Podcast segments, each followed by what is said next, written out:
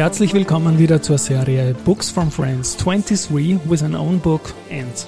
Mein Name ist Christian Drastil und es ist dies ein interessierter Recherche-Podcast auf dem Weg zu einem eigenen Buch. Auf der Reise dorthin werden Leute eingeladen, die entweder selbst gerade ein Buch geschrieben haben oder bei der Produktion eines Buchs helfen können. In welcher Rolle auch immer. Mein heutiger Gast ist Politikerin und dies durchaus in polarisierender Form. Laura Sachs-Lehner hat ihr Buch An den Pranger mitgebracht. Liebe Laura, Servus und herzlich willkommen bei mir im Studio.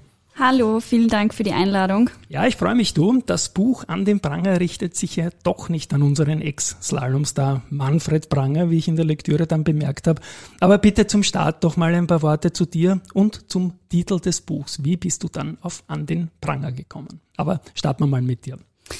Ja, ich darf mich ja schon seit einigen Jahren politisch engagieren. Also genauer gesagt habe ich mit äh, 19 nach der Schule während meiner Studienzeit angefangen, in der jungen ÖVP ähm, mitzuarbeiten und mitzumachen. Habe dann relativ schnell ähm, irgendwie sehr viel Freude auch an Politik gefunden. Ähm, hab und dann, ich unterbreche kurz und man kriegt dich mit. das, ist, genau. das ist natürlich auch der Sinn der Sache, ja. das ist schön zu hören. Ähm, und habe dann aber relativ schnell ähm, auch natürlich ähm, in meiner ersten politischen Funktion sozusagen als Generalsekretärin der jungen ÖVP auch angefangen, politisch zu kommunizieren, natürlich für Themen einzustehen, Meinung kundzutun, Themen voranzutreiben, die mir wichtig sind und habe dann relativ schnell gemerkt, ähm, wie hart und wie ähm, brutal die Auseinandersetzung ähm, der Öffentlichkeit da manchmal sein kann. Ich habe relativ früh, schon bevor ich eine wirklich relevante politische Funktion hatte, weil als Generalsekretärin einer Jugendorganisation ist man jetzt ähm, ja eher noch unter der Wahrnehmungsgrenze normalerweise, aber auch da habe ich schon sehr sehr viel ähm, äh, Kritik auch äh, gerade auf Social Media zu hören bekommen, ähm, sehr viele Nachrichten und Kommentare, die jeden Tag immer reingeflattert sind und haben eben früh gemerkt, dass man doch sehr sehr schnell an den Pranger gestellt werden kann und mhm. so kam es zu dem Titel des Buches. Wundert mich jetzt nicht, ich musste nur diesen schlechten Schmäh mit dem Skifahrer unbedingt bringen, aber das heißt auch, du traust dich Dinge auszusprechen, hast das auf Social Media gemacht, hast das politisch gemacht, bist dann auch von einer anderen wesentlichen Funktion zurückgetreten. Das hat dich dann noch bekannter gemacht. Bitte auch da ein paar Worte dazu. Ja, also ich habe 2020 äh, für den Wiener Gemeinderat und Landtag kandidiert, bin dann ähm, in, also habe mein Mandat in der Landstraße, das konnten wir auch äh, erringen sozusagen nach vielen Jahren wieder. Darauf bin ich sehr, sehr stolz und bin eben seither Landtagsabgeordnete, war dann auch stellvertretende Landesgeschäftsführerin der Wiener Landespartei der ÖVP und bin dann ähm, im Dezember 2021 ähm, habe ich die Funktion der ÖVP-Generalsekretärin übernommen ähm, wo ich dann eben auch nach neun Monaten davon zurückgetreten bin. Ähm, und da war natürlich gerade in dieser Zeit war die öffentliche Auseinandersetzung rund um meine Person und auch die Dinge, die ich gesagt habe und die Meinung, für die ich eingestanden bin, war natürlich äh, sehr, sehr hitzig und ähm, sehr, sehr groß auch. Ähm, und ja, ich glaube, es ist natürlich einerseits das Wesen eigentlich der Politik oder eines Politikers für seine Meinung einzustehen und Meinung laut kundzutun. Ich muss immer lachen, wenn Leute zu mir sagen, äh, dass ich mir kein Blatt vor den Mund nehme und mich traue so viel zu sagen, weil ich denke mir, naja, warum, was sollte ich sonst machen? Also ich glaube, das habe ich im Einleitungsgespräch auch gesagt, oder? Ja, aber das, also ich, ich höre das oft und das ist ja natürlich auch als Kompliment gemeint. Ich freue mich auch immer darüber, wenn man das zu mir sagt. Das ist ja eigentlich was Schönes. Aber ein bisschen absurd finde ich schon, wenn man sich betrachtet, dass ähm, es Politiker gibt, ähm, denen man das sozusagen als positive Eigenschaft zuschreibt, weil man müsste ja eigentlich davon ausgehen, dass das für alle Politiker gilt. Ähm, aber ja, ich versuche tatsächlich ähm, Dinge, die mir wichtig sind, Missstände, auf die ich aufmerksam werde ähm, oder Themen, die mir ein Anliegen sind, möglichst laut zu treiben und zu versuchen, darauf die Aufmerksamkeit zu lenken. Ich bin der Meinung, dass das die wichtigste Aufgabe eines Politikers ist, den Scheinwerfer auf etwas zu lenken, was für einen selbst ähm, oder für die Menschen, für die man gewählt wurde, von Bedeutung ist, weil am Ende des Tages ist das das, wofür ähm, ja, wir auch in unseren Ämtern sitzen.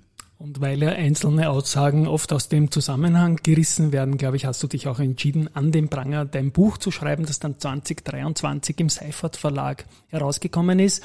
Und da steht dann gleich drunter, warum Meinung in der Politik wieder erlaubt sein sollte. Das ist quasi deine zentrale Message, dass man nicht mundtot gemacht wird, wenn man irgend, irgendwas sagt, oder?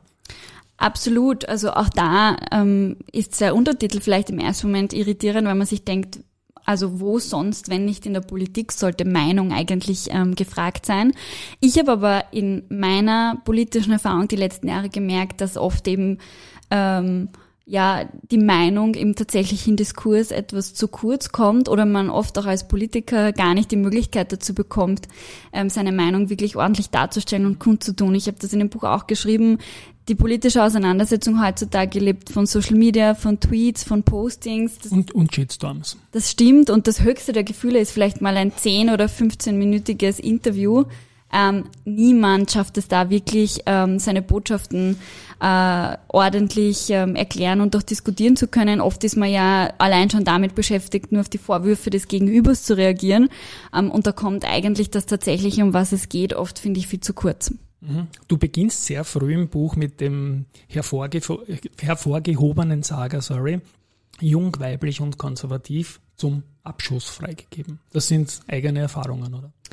Absolut. Also zum einen hatte ich oft das Gefühl, dass es für viele ein bisschen eine Text-Bildschere ist, die nicht mhm. zusammenpasst, dass ich eine junge Frau aus Wien bin, die einen Migrationshintergrund hat, ähm, aber nicht links ist, sondern ganz im Gegenteil eine Politik rechts der Mitte ähm, vertritt.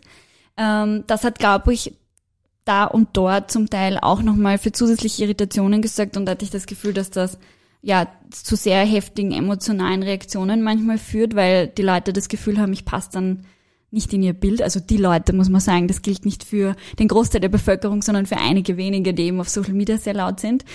Ähm, und zum Abschluss freigegeben ist einfach ähm, meine Formulierung dafür, wie ich finde, wie die politische Auseinandersetzung zum Teil funktioniert, vor allem mit jungen Frauen. Das gilt jetzt nicht nur für konservative Politikerinnen, es gibt sicher auch viele, die links der Mitte ähm, ähnliche Erfahrungen machen. Das möchte ich gar nicht in Abrede stellen. In meinem Fall äh, was schon so, ähm, dass es einen, ähm, ja, auf alle Fälle einen Mob auf Social Media immer wieder gibt, der äh, ganz klar links ausgerichtet ist, der, ähm, der sozusagen versucht, mich, äh, ja, also mit äh, unfassbarer persönlicher, untergriffiger Kritik äh, teilweise aus dem Konzept zu bringen. Und da ist es natürlich meine Aufgabe, mich davon nicht beirren zu lassen. Mhm. Und von dem Feedback, dem positiven Feedback, das du direkt bekommst, sind das mehr Frauen oder Männer? Gute Frage. Ähm, ich muss tatsächlich, ich habe das Glück, dass ich immer sehr, sehr viele positive Nachrichten auch in meinem Postfach finde und auch auf Social Media. Ähm, ich würde sagen, es hält sich die Waage. Also ich könnte es jetzt gar nicht so genau runterbrechen, ob es mehr Männer oder Frauen sind. Es hält sich die Waage und es ist, ähm, so wie ich es jetzt grob überblicke, auch durch alle Altersgruppen gemischt eigentlich. Mhm. Ich bin jetzt ja nicht überall genau deiner Meinung, zum Beispiel beim Thema Migration oder so, könnte könnt man über alles sehr, sehr lang reden. Sehr, sehr imponiert hat mir dein Zugang zum Thema Genset und Leistung. Da hast du äh, meiner Meinung nach ganz tolle Meinung dazu, bitte auch da, weil die Gen Z, die kriegt ja dauernd eine aufs Dach eigentlich für das, was man ihr unterstellt, oder? Ja, das stimmt. Ich finde, das ist eines der Dinge, die die gerade im, in der Öffentlichkeit in eine völlig falsche Richtung gehen in der Debatte, weil man meiner Generation oder ähm, auch meinen nachfolgenden Generationen, jetzt bin ich 29, also da gibt es mhm. vielleicht noch ein paar jüngere, ähm, vorwirft, wir seien eine Generation, die nicht mehr arbeiten will, die faul ist. Äh, manche sprechen ja sogar seit Corona von der Lost Generation, äh, dass wir quasi, also überspitzt formuliert, überhaupt nichts mehr zustande bringen würden.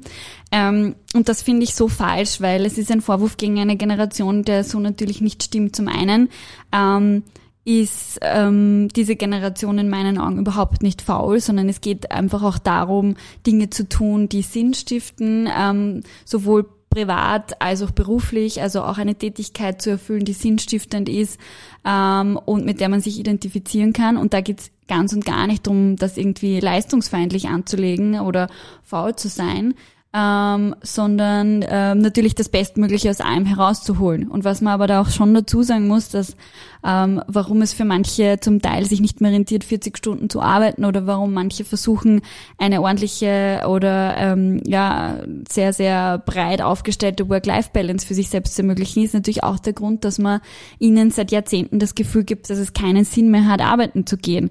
Wenn wir uns anschauen, dass Menschen, die 40 Jahre lang ähm, Vollzeit arbeiten, sich am Ende des Tages kaum etwas aufbauen können, sich selbst kein Eigentum schaffen können, äh, wenn wir sehen, dass es zum Beispiel kaum einen Unterschied macht, macht, ob man 40 oder 30 Stunden arbeitet, weil man durch die Steuern, die man dann zahlen muss, ohnehin wieder quasi fast genauso viel bekommt wie vorher. Das sind alles Zeichen, die wir setzen, wo wir jungen Leuten zu verstehen geben, bitte strengt euch nicht über die Maßen an, weil es wird am Ende des Tages für euch eh keinen Unterschied machen. Und da glaube ich schon, dass die Politik in erster Linie die Verantwortung trägt, da zum einen Maßnahmen ähm, zu setzen und auch Anreize zu schaffen, dass es sich natürlich auch lohnt, mehr zu arbeiten. Ich bin absolut jemand, der der Meinung ist, Leistung muss sich lohnen und wir brauchen Generationen und eine Gesellschaft, die auch leistungsbereit ist, sonst können wir unseren Sozialstaat vergessen. Aber wir dürfen nicht den Fehler machen, ähm, den Jungen jetzt vorzuwerfen, sie seien faul, nur weil wir jahrzehntelang ähm, verpasst haben, Maßnahmen zu setzen, um zu schauen, ähm, dass die Leute auch was davon haben, wenn sie rund um die Uhr arbeiten. Mhm. Nicht vorbesprochene Zwischenfrage. Was glaubst du, wie viel Prozent des Buchs deiner Meinung, die ja deine Meinung auch ausmacht, ähm, deckt sich mit der ÖVP-Linie, glaubst du? Also ich glaube, dass sich vieles mit der ÖVP-Linie ja. deckt, wahrscheinlich weitestgehend sogar. Ähm, man muss nur natürlich dazu sagen, dass ähm, eine Partei wie die ÖVP ähm, immer wieder auch unterschiedliche Schwerpunkte setzt. Also ich glaube, in der Summe sind meine Positionen ähm, oder meine Meinung, die ich vertrete, um sozusagen auf alle Fälle auch Linie der ÖVP, auch wenn manche Punkte in meinem Buch vielleicht als anders oder neu rüberkommen. Ähm, und ich glaube, das liegt dann nur da, daran, weil in der öffentlichen Debatte ja auch nicht alles so im Detail diskutiert wird. Mhm. Deswegen finde ich so, solche Bücher auch sehr wichtig, weil man da den Raum hat, auszuholen und äh, nicht verkürzt Darstellungen zu liefern. Eigentum ist dir wichtig, ist der ÖVP wichtig, dass wieder Zugang zu Eigentum geschaffen werden kann. Es ist schwierig geworden in den heutigen Zeiten. Wir sind als äh, Österreich total hinten irgendwie, was privaten Wohnungseigentumsbesitz zum Beispiel jetzt ausmacht. Ähm, Finanzminister hat dazu eigene Ideen immer wieder geliefert, kommt damit beim Koalitionspartner nicht durch. Äh, auf der anderen Seite schreibst du auch im Buch Soziale Gerechtigkeit, am Ende zahlen immer die gleichen. Wie kann man es schaffen, deiner Meinung nach, und was kannst du junge Leute dazu bewegen, dass da das Mindset sich verändert oder hat es sich eh schon langsam verändert, wie du auch über die Gen Z sagst, nur kommt das über die Medien nicht rüber? Also ich glaube, was auf alle Fälle ein Fakt ist, ist, dass ähm, junge Menschen Eigentum äh, schaffen wollen. Also alle Studien, alle Jugendstudien, alle Umfragen besagen, dass der Wunsch nach Eigentum auch äh, in jungen Generationen äh, genauso stark, wenn nicht sogar stärker ist als in allen anderen Generationen. Ähm, und das heißt, das ist für uns in der Politik muss das natürlich ein Auftrag sein, das auch zu ermöglichen. Es stimmt, so wie du gesagt hast, wir sind in Österreich beim Thema Eigentum international ziemliches Schlusslicht. Also wir haben eine Eigentumsquote von knapp über 47 Prozent. Ja. Nach uns kommen nur noch Deutschland und die Schweiz und zum Vergleich, Rumänien hat eine Eigentumsquote von 96 Prozent. Also man sieht, ähm, wie absurd das eigentlich ist, dass wir als eines der wohlhabendsten Länder so eine niedrige Eigentumsquote haben. Und das liegt, muss man auch dazu sagen, in erster Linie daran, dass wir Parteien haben, wie zum Beispiel die SPÖ, die ja keine unwesentlich in unserem Land, für die das Modell des Eigentums keines ist, was sie besonders propagiert oder unterstützt, sondern ähm, die sich immer ja ganz klar auf das Modell der Mitte fokussieren und konzentrieren, zum Teil auch aus ideologischen Gründen. Sieht man ja auch zum Beispiel in der Stadt Wien. Ähm, und ich halte das für falsch und einfach ähm, ja ein Politikmachen vorbei an den Bedürfnissen äh, der, der Menschen wo es ja wie gesagt ganz klar den Wunsch nach Eigentum gibt. Das betrifft junge Menschen, das betrifft junge Familien, die sich Eigentum schaffen möchten. Da gibt's genug Modelle, die man international ähm, auch sieht und für Österreich diskutieren könnte, wie man das möglich macht. Ähm, und da ist es natürlich auch schade, dass sich die Grünen auf Bundesebene so wenig bewegen. Mhm. Bringt mich zum nächsten Punkt. Zum Eigentum gehört irgendwie auch Eigenvorsorge, Besitz von Aktien zum Beispiel von Fonds, von ETFs. Und der durchaus ÖVP-nahe Andreas Dreichel hat in einem Podcast von Club 20 Folgendes gesagt. Ich spiele das mal kurz ein. Das Problem ist nicht Babler oder Doskozil, sondern das Problem ist, dass bei der Einstellung, die die ÖVP zum Kapitalmarkt hat, brauche ich keine SPÖ. Lacher auf seiner Seite. Was sagt man da? Ist doch schon ein nicht unberechtigter Angriff, dass zu wenig weitergeht. Angriff ist jetzt zu martialisch, aber die Aussage. Ja, ich glaube, dass gerade in den letzten Jahren mit den Grünen in diesem Bereich zu wenig weitergegangen ist. Ähm, da werden wohl alle zustimmen. Also da stimme ich zu. Da wird wahrscheinlich ähm, äh, werden auch äh, die meisten Vertreter in der Volkspartei zustimmen. Ähm, das ist natürlich sehr, sehr mühsam und sehr, sehr schade, dass manche dieser wichtigen Maßnahmen so lange brauchen. Wir haben da ja auch vieles im Regierungsprogramm vereinbart, eigentlich mit den Grünen, so wie das mit der Behaltefrist. Also es ist nicht so, als ob es da nicht schon mal Verhandlungen diesbezüglich gegeben hätte. Trotzdem ähm, stehen da die Grünen offensichtlich ähm, ja, auf der Bremse. Ich nehme mal auch an aus ideologischen Gründen, anders kann ich es mir nicht erklären. Und äh, man kann nur hoffen, ähm, dass wenn man diese Themen lang und intensiv genug in der Öffentlichkeit auch diskutiert und versucht, der Druck auszuüben, dass ähm, sie sich irgendwann bewegen werden. Aber ähm, mit linken Parteien, wie wir sie in Österreich nun mal haben, ist es sehr, sehr schwierig, diese Themen zu diskutieren. Ich spiele dann noch was ein vom 3G. Ich muss sagen, der jetzige Finanzminister ist, ist eine, eine erfreuliche, eine wirklich erfreuliche Erscheinung. Ob er wirklich aber, politisch sehr mächtig ist, weiß ich nicht. Ja, das wollte ich gerade sagen, kann sich aber innerparteilich jetzt nicht auch so ganz durchsetzen. Durchaus auf dem Punkt, irgendwie man hat als Beobachter den Eindruck, jeder mag den Magnus Brunner, wirklich in der gesamten Bubble, der bemüht sich, aber irgendwie kommt er nicht durch mit seinen Ideen, so wie sich ähm, die Wirtschaft gerne ähm, ausmalen würde oder wie du richtig gesagt hast, auch im Koalitionsvertrag drinnen steht. Irgendwie hat man das Gefühl, dass zum Beispiel eine Frau Gewessler, die setzt sich da viel härter durch, ohne Rücksicht auf Verluste. Naja, also ganz so ist es, glaube ich, nicht. Ähm, ich schätze den Magnus Brunner auch sehr. Ja, also ich kann mich ja. da nur anschließen. Ähm, und ja, natürlich gibt es viele Punkte in der Koalition mit den Grünen, die wir schon gerne längst umgesetzt hätten. Auch ich, also fängt an eben äh, in vielen Bereichen der Finanzpolitik, aber bis hin auch zu Immigrationsfragen, ähm, wo die Zusammenarbeit mit den Grünen einfach sehr, sehr herausfordernd ist. Das Ziel der Koalition war ja das Beste aus beiden Welten. Das hat mhm. ja, ähm, das war ja sozusagen damals das Motto, das man sich gegeben hat. Ähm, und das versucht man natürlich so gut es geht umzusetzen, auch wenn es da natürlich Bereiche gibt, wo die Grünen einfach sehr stark auf der Bremse stehen. Ähm, und da kann man nur hoffen, dass ähm, ja, sie möglichst bald zur Besinnung kommen. Ja, Insgesamt sehen wir auch einen Abstieg Europas, der mir persönlich sehr, sehr, sehr weh tut. Jetzt ist sogar der Standard schon mit einer größeren Geschichte gekommen. Ja, im Vergleich zu China und USA stinkt einfach der Standort immer mehr ab, obwohl wir eigentlich Skills haben, die da sind. Nur das Mindset kommt irgendwie nicht so rüber. Und, und wenn man jetzt schaut, was die EU jetzt wieder plant in Richtung junge Anleger mit dem äh, Payment for Order Flow soll wieder verboten werden und all diesen Dingen, das ist schon eine, eine schwierige Entwicklung. Ähm, ich bin also nach dem Motto JFK, man sollte nicht sagen, was kann das Land für mich tun, sondern was kann ich für mein Land tun. Nochmal so die Frage, wie kann man junge Menschen für äh, Politik und für Zukunft und für Eigentum begeistern oder passiert das eh nur, wissen wir es nicht? Also vielleicht, bevor ich darauf antworte, noch ein Satz zu Europa, weil du das ja. gerade angesprochen hast und weil mir das auch sehr wichtig ist. Ähm, ich halte es auch für wirklich besorgniserregend, in welche Richtung sich die Debatten auf europäischer Ebene bewegen. Ähm, und du hast angesprochen das Thema des Standorts, was natürlich ein ganz entscheidendes ist, wie wir da im internationalen Vergleich dastehen.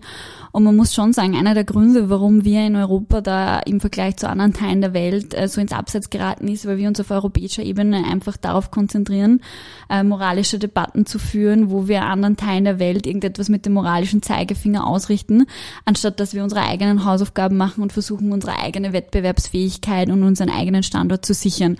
Und das ist tatsächlich eine ähm, Entwicklung auf europäischer Ebene, die in die völlig falsche Richtung geht. Aber zu deiner Frage, wie man junge Menschen für Politik begeistern kann, ich glaube, dass junge Menschen sich für Politik bereits begeistern. Ich glaube, dass sie nur für den politischen Diskurs, wie wir ihn zum Teil führen, überhaupt nicht begeistern können, weil man das Gefühl hat, man diskutiert ähm, einzelne Rand- und Nischenthemen über die Maßen, die überhaupt nicht die Lebensrealität der Menschen treffen. Man glaubt, es gibt einzelne äh, ja, Meinungsmacher, größtenteils von links, die versuchen, einen politischen Mainstream durchzupeitschen, den es in Wahrheit nicht gibt. So eben wie zum Beispiel ja, beim aber den Thema. Herrn Kickel darf man auch nicht ganz vergessen, oder? Absolut. Also ich möchte auf keinen Fall äh, den Herrn Kickel und seine verantwortungslose Politik ähm, da kleinreden. Ähm, aber natürlich, wenn man sich zum Beispiel anschaut, das Thema Eigentum, das Thema Klimaschutz, es wird alles wahnsinnig einseitig diskutiert. Dazwischen gibt es dann die paar ähm, Ausrutscher der FPÖ, die man hört. Ähm, und da verstehe ich natürlich, dass junge Menschen sich denken, okay, das tue ich mir nicht an, das gebe ich mir nicht ähm, und da partizipiere ich auch nicht. Ähm, ich glaube, dass wir wieder viel mehr dahin kommen müssen, dass wir die Themen diskutieren, dass der politische Diskurs auch wieder inhaltlicher wird und nicht mehr nur ein Schlagabtausch äh, von links und rechts. Es heißt immer, Politik ist ähm, der Wettbewerb der besten Ideen. Ich finde, das ist ein schöner Sage. Er trifft nur einfach de facto für den politischen Diskurs in aktuell nicht zu. Es ist nicht der Wettbewerb der besten Ideen. Es ist aktuell einfach nur derjenige, der es schafft, mit ähm, Sagern die meiste Aufmerksamkeit auf sich zu ziehen. Ähm, der dominiert den Diskurs und das ist schade. Da müssen wir wieder hin zu tatsächlichen Themen, die wir diskutieren, aber auch kontrovers diskutieren. Ich schreibe das auch in meinem Buch. Mir ist bewusst, dass ähm, die Meinung, die ich vertrete, viele Menschen nicht vertreten. So wie du zum Beispiel eine andere Thema, eine andere Meinung beim Thema Migration hast. Dafür habe ich gleiche Meinung zum Thema Winnetou. ja, gibt's andere, äh, ja. gibt's andere, die Kopftuch andere Dinge. Man auch diskutieren, da absolut, bin ich auch anders. Ja, genau. Die wieder anders sind, aber man muss dazu übergehen, die Dinge zu diskutieren. Ähm, ja. und auch kontrovers diskutieren und das passiert zu selten. Ja. Du hast Skandale und so weiter angesprochen. Da kann man die ÖVP auch nicht ganz außen vor nehmen, natürlich. Und es war jetzt zuletzt das Thema über unter Anführungszeichen normale Menschen. Die Frau Mickel-Leitner hat da wirklich was, was losgetreten, was in Wahrheit in der Sache, wenn man sich sagt, äh, im Grunde hat es das falsch ausdruckt irgendwie, aber es geht schon um ein Thema, dass man sagt, dass die Average Girl Average Guy, der Durchschnittsmensch, einfach so total in Wahrheit außen vor bleibt, während dem an den, an den Rändern quasi die Meinung gemacht wird. Und das ist so mein großes Anliegen, dass man da sich wieder zur Stärke halt besinnt. Vielleicht sind die Worte immer die falsche, weil alles, was sagst, wird in der Sekunde in der Luft zerrissen. Ja, also ich finde es ganz witzig zu sehen, wie jetzt die Diskussion ähm, auf dem Wort normal oder nicht normal äh, betrieben wird. Das ist ja am Ende des Tages nebensächlich. Ich sag Durchschnittsbürger, ja. Ähm, wie man es auch immer formulieren möchte, es geht einfach darum, dass es eine große Mehrheit der Bevölkerung gibt, die sich von gewissen Diskussionen, Debatten und auch Themen eben nicht mehr angesprochen fühlen. Und das Ergebnis davon ist, dass sich diese Menschen ja immer weiter vom Diskurs zurückziehen. Und genau das ist ja das Gefährliche. Also wir haben es während Corona schon gemerkt. Das ist etwas, das wir um jeden Preis verhindern müssen. Und deswegen ist es ja so wichtig, dass wir die Themen in der Öffentlichkeit auch ansprechen und diskutieren und die Interessen der Menschen vertreten, die wirklich ähm, sozusagen, wie du sagst, der Durchschnittsbürger sind, wie auch immer man es formulieren möchte. Aber Leute, die arbeiten gehen, die jeden Tag aufstehen, ihre Kinder zur Schule bringen, dann ins Büro fahren, die am Wochenende zur Großmutter fahren, die sie pflegen müssen, was auch immer, welche Herausforderungen es auch immer gibt im jeglichen Lebensalltag. Aber das sind die Themen, die die Leute interessieren. Und da muss man sie auch abholen und sie ansprechen viel, viel, viel zu tun und ich kann das Buch wirklich nur empfehlen. Wir werden dann in den äh, Show Notes verlinken, auch Bezugsquellen dazu. Ich habe jetzt noch Fragen zum Buch selbst. Ist es geplant, vielleicht auch ein Hörbuch rauszugeben dazu? Hast du es mal überlegt? Du bist ja audiomäßig sehr präsent auch in vielen Podcasts. Ja, möglicherweise äh, werden wir es irgendwann auch ähm, als Audio vertonen. Ähm, schauen wir mal, ja. Und als Produzent interessiert mich das jetzt. Das ist ein Buch von Laura Sachs-Lehner von dir, das in der Ich-Form geschrieben ja. ist. Würdest du ein Hörbuch selbst sprechen? Mm, ich weiß nicht, ob meine Stimme dazu taugt, sie sich als ganzes Hörbuch anzuhören, aber theoretisch würde nichts dagegen sprechen, ja. Es tut sehr, sehr viel zur Authentizität Qualität beitragen, sage ich mal, dass ich das jetzt noch rausgekriegt habe. Liebe Laura, das ich spiele nicht den Dreichel nochmal, sondern einen Abspann. Genau. Sehr, sehr leibend gewesen, dass du bei mir im Studio warst, dass ich mit dir über dein Buch und über ein bisschen Weltbilder und aktuelle Situation in unserem Europa und in unserem Österreich diskutieren durfte. Tschüss einmal von meiner Seite an euch da draußen. Ich bin sicher, es war etliches Spannendes dabei. Tschüss mal von mir. Tschüss, bis zum nächsten Mal. Ciao, Baba.